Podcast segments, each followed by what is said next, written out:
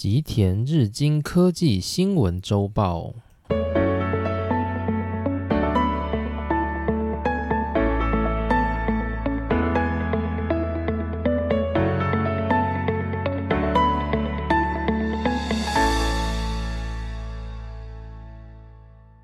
大家好，欢迎来到今天的新闻。那今天呢，其实我的新闻周报非常的不日经，就是我不会讲关于日本日经新闻里面的内容。那今天讲的这篇新闻，其实它又有点早了，它其实是在就是今年的五月所发布的新闻。那我这里先引用就是国立台湾大学的，就是新闻标题，他写说挑战物理极限，延续摩尔定律，台大携手台积电。美国麻省理工学院跨国研究登 Nature，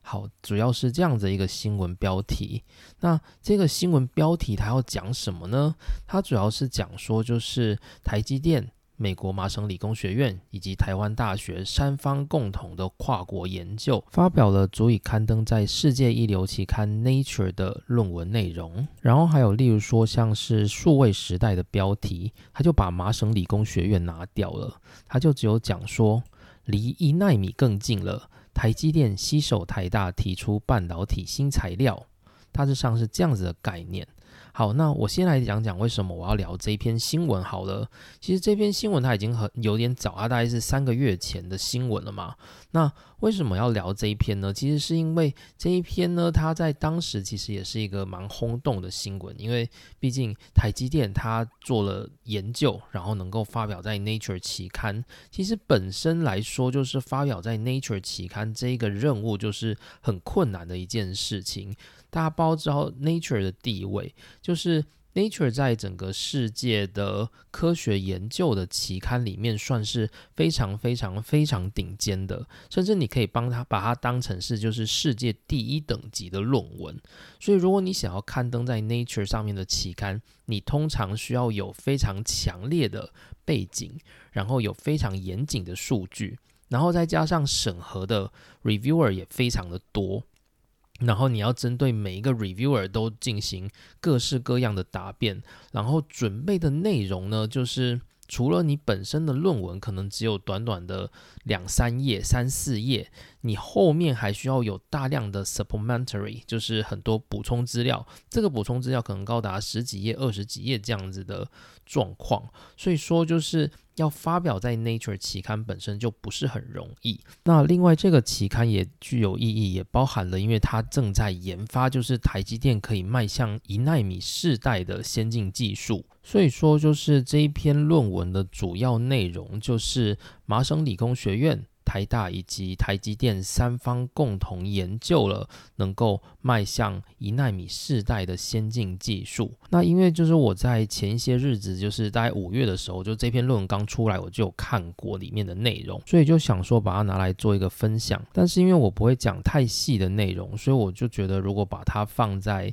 就是日经科技新闻周报的这个系列里面，应该是蛮适合的，因为它的篇幅并不会太多。好，那这一篇论文呢，它主要在讲什么呢？它主要在讲说，台积电、台大以及麻省理工三方的研究团队发现了，如果我们使用半金属材料 Bismuth。然后去与就是二维的半导体做接触，那那个接面能够大幅的减低半导体与金属电极之间的接触电阻。那它背后的原理机制，就是因为半金属呢，它在就是费米能接的区域，它其实是没有能接的，所以说它在跟半导体材料做接触的时候，它是不会引起所谓的 mix，就是 MIGS。Metal induced gap state，如果是一般金属的材料，就是金属与半导体之间会形成所谓的 MIGS，而如果是二维半导体，因为它非常非常的薄，所以它的 MIGS 也会特别特别的严重，所以导致说，当如果我把电流从半导体传到金属的时候，那些电子很容易就被卡在那个 MIGS 里面，然后造成就是电子无法顺利的传到金属，所以这就会导致就是。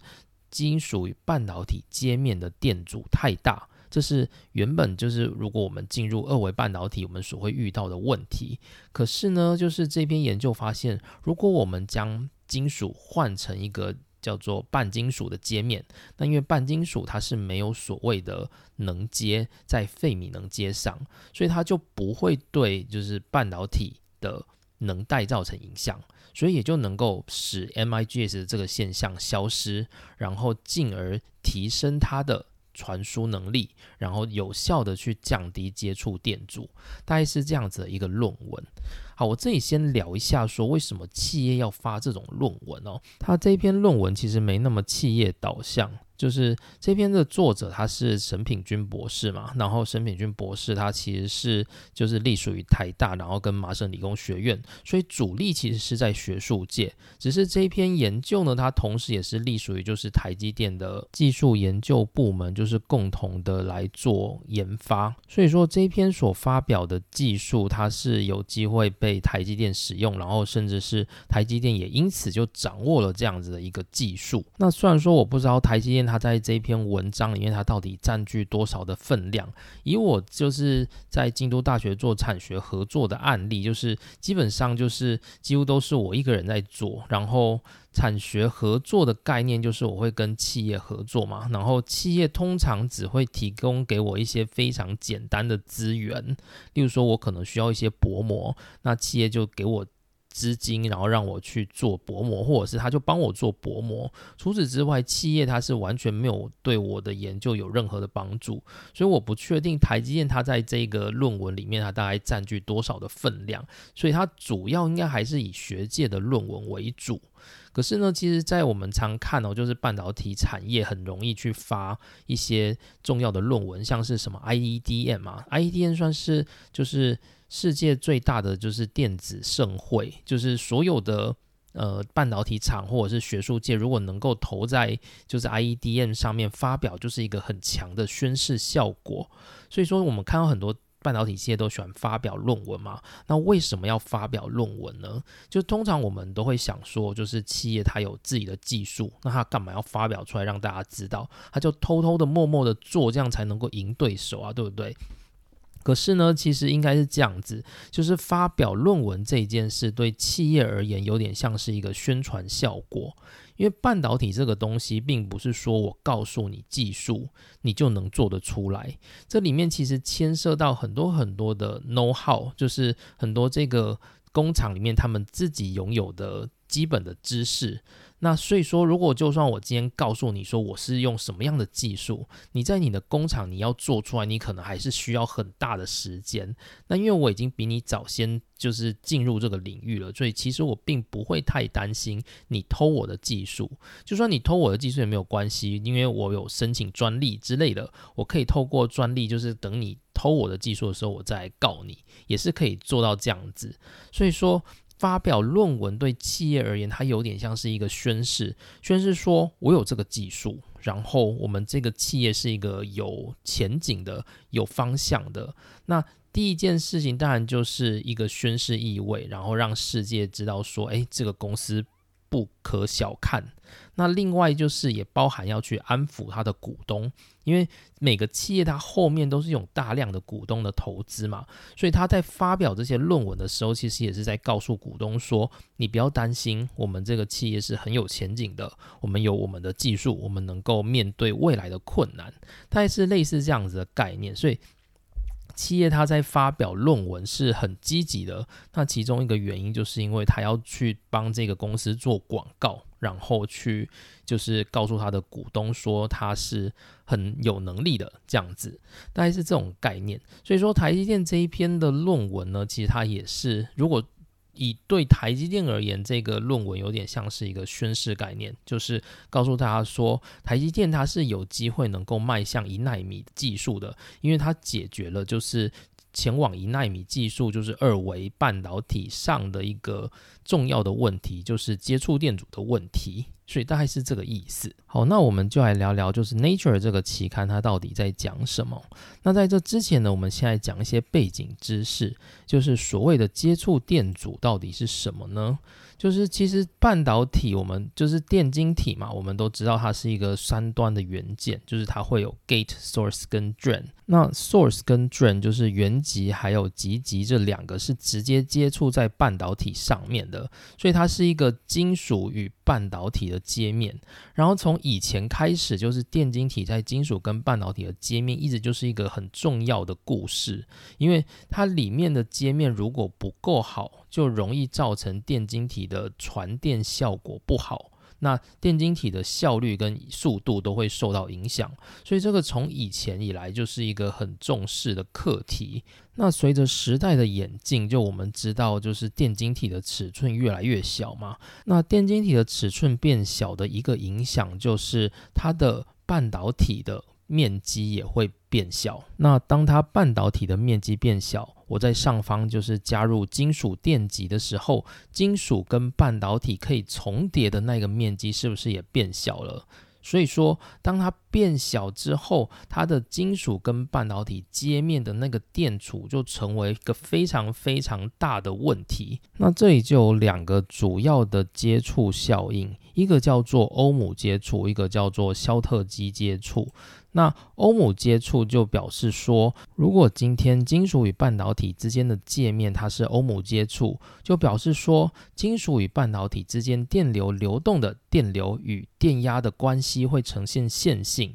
那线性的意思就表示说，没有任何的能量分配被所谓的金属与半导体接面的问题给消耗掉，所以这算是好的接触面，就叫做欧姆接触。然后，另外有一种叫做肖特基接触，是指说，当我金属跟半导体之间相接触的时候，我两者的中间产生了能胀，而产生的能胀之后，我在通电流的时候，就有可能是小电流的时候，我的电流通不过那个能胀，要忽然一直加到某一个大电流的时候，我才能够一举就是通过那个能胀，所以你会发现那个电流与电压的。曲线是呈现一个非线性的，就是刚开始的曲线是非常非常的软，然后一直到某一个点之后，忽然呈现指数的上升。那这样子的状况就是不好的，表示说金属跟半导体中间有一个东西在那边作祟，然后它导致就是这两者之间没有办法有效的传输电子，所以这就是金属与半导体传统的能障问题。那为什么会有这两种接触呢？其实主要的原因。包含了像是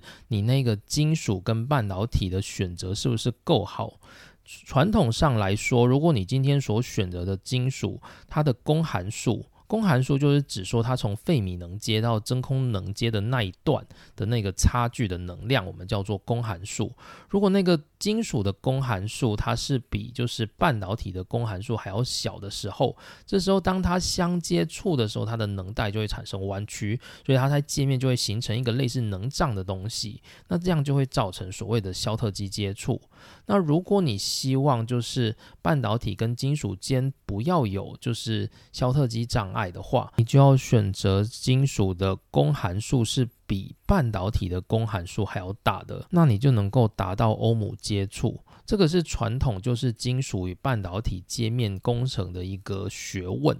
好，那接着呢，我们就要进到所谓的二维半导体。什么是二维半导体？就以我们现在目前的半导体元件，大致上就是以 silicon，然后我们是在 silicon 上面去做一些 doping。然后就是我们可能打一些，例如说就是砷离子啊，或者是磷离子来去形成就是所谓的 N 型半导体或者是 P 型半导体。那这是我们以前的所谓的半导体结构。那以目前就是先进电晶体 FinFET，就是骑士电晶体。那骑士电晶体它的就是半导体层就是已经细的，就是以。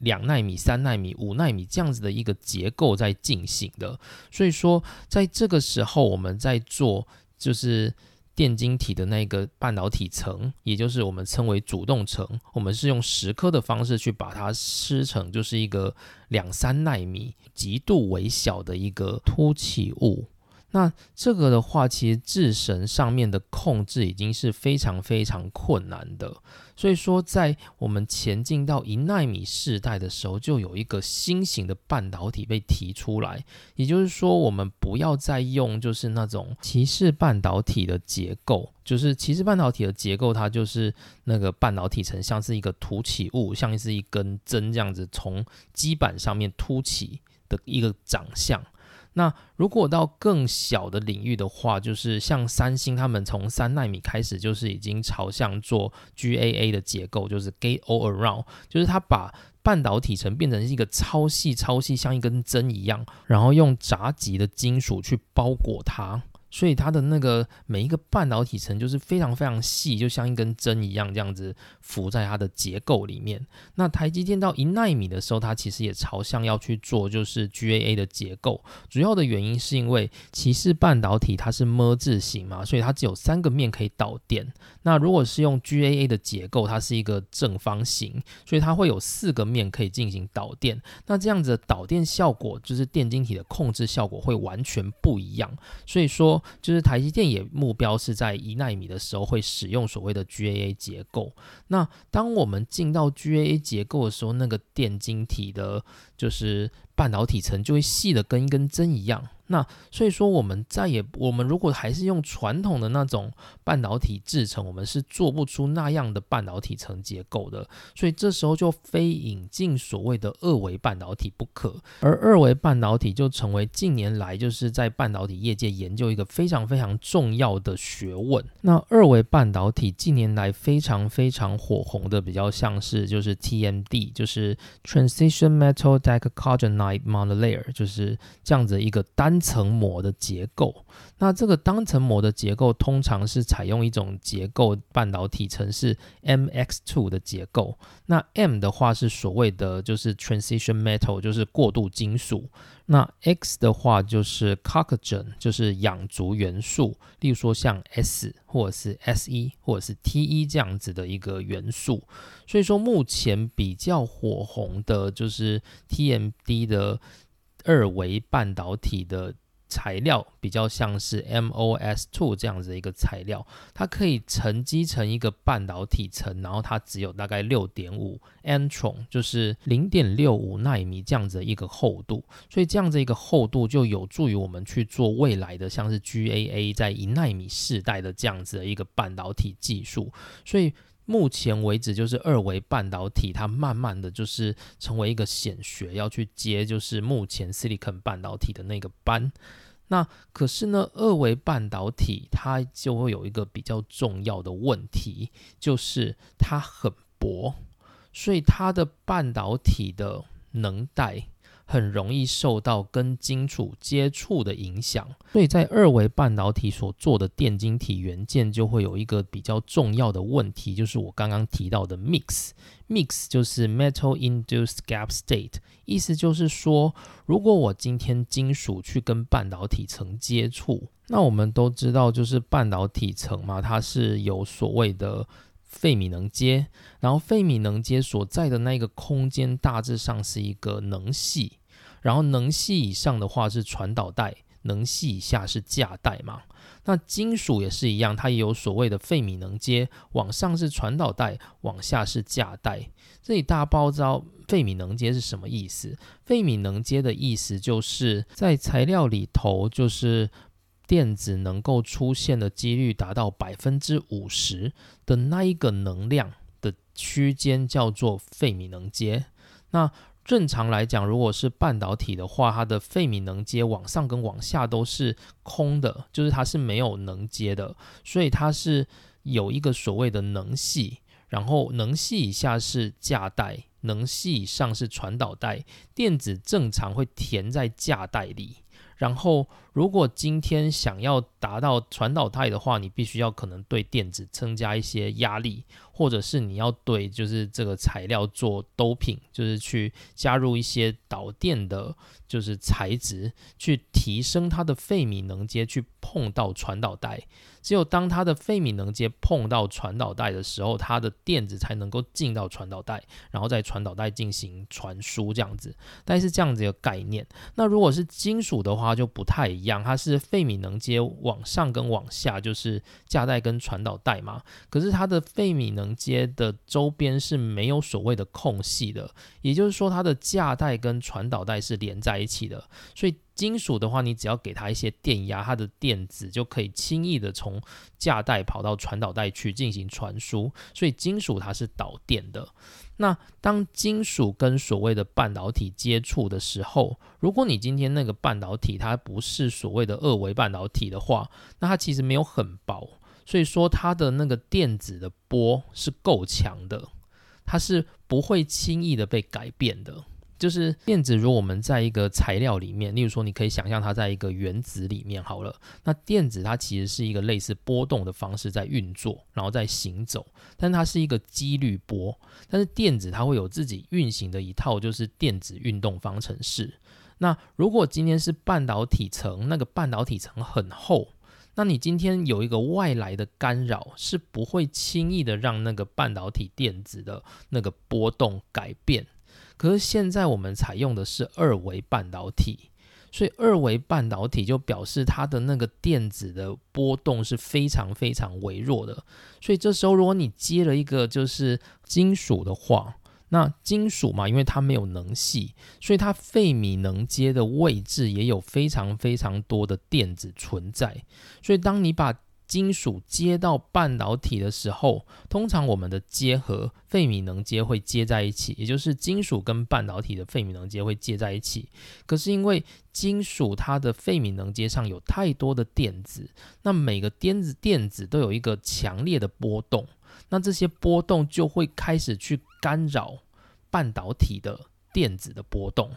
所以说半导体的能接就会变形。这时候你会发现它的价带跟传导带会忽然就是纠结在一起，那这个纠结的中间的这个区间就是所谓的 mix，就是 M I G S。那这概念就有点像是有一些类似陷阱这类的东西，它卡在就是半导体的能系里面。所以说，如果你今天对半导体通一个电流，想让它流到金属里面去的时候，那些电子会先流进去那个能系里面的陷阱里，然后被抓住。所以，如果你通了某一个程度的电流，你会发现有一部分的电流是被那个就是能系里面的陷阱给吃掉，所以就没有办法顺利的传到金属去。所以这是。二维电晶体的一个问题，所以本篇的理论就是他想说，如果我们今天在金属跟半导体中间